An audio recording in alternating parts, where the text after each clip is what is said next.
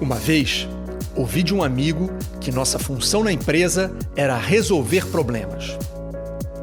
E não é que ele tinha razão?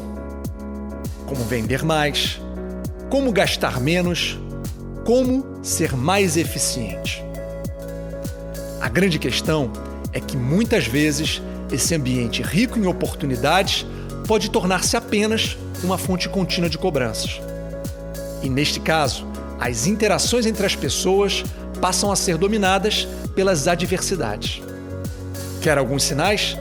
Quando foi a última vez que você recebeu uma ligação ou mensagem perguntando como estava?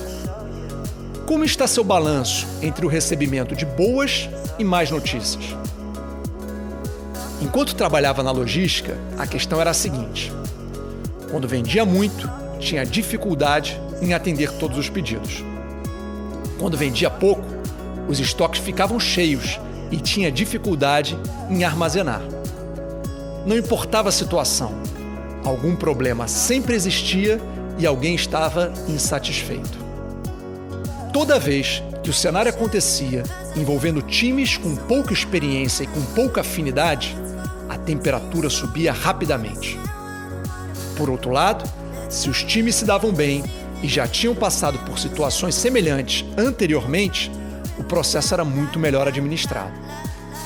Os problemas eram os mesmos, os ambientes completamente diferentes. Como ser parte da solução?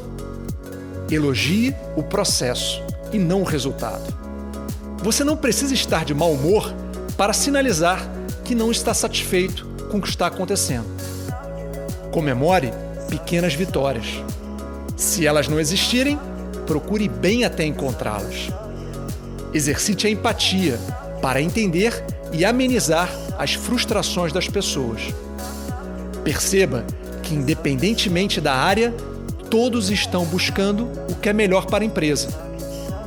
E, finalmente, se você é o líder, não tem o direito de desanimar. Afinal, o time conta contigo. Como disse meu amigo, nas empresas, nossa função talvez seja realmente resolver problemas.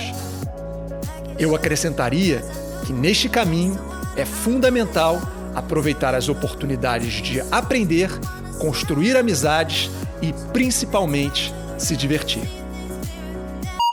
Se quiser descobrir a versão em vídeo desse texto ou simplesmente trocar uma ideia, me siga no Instagram em mafei.talks.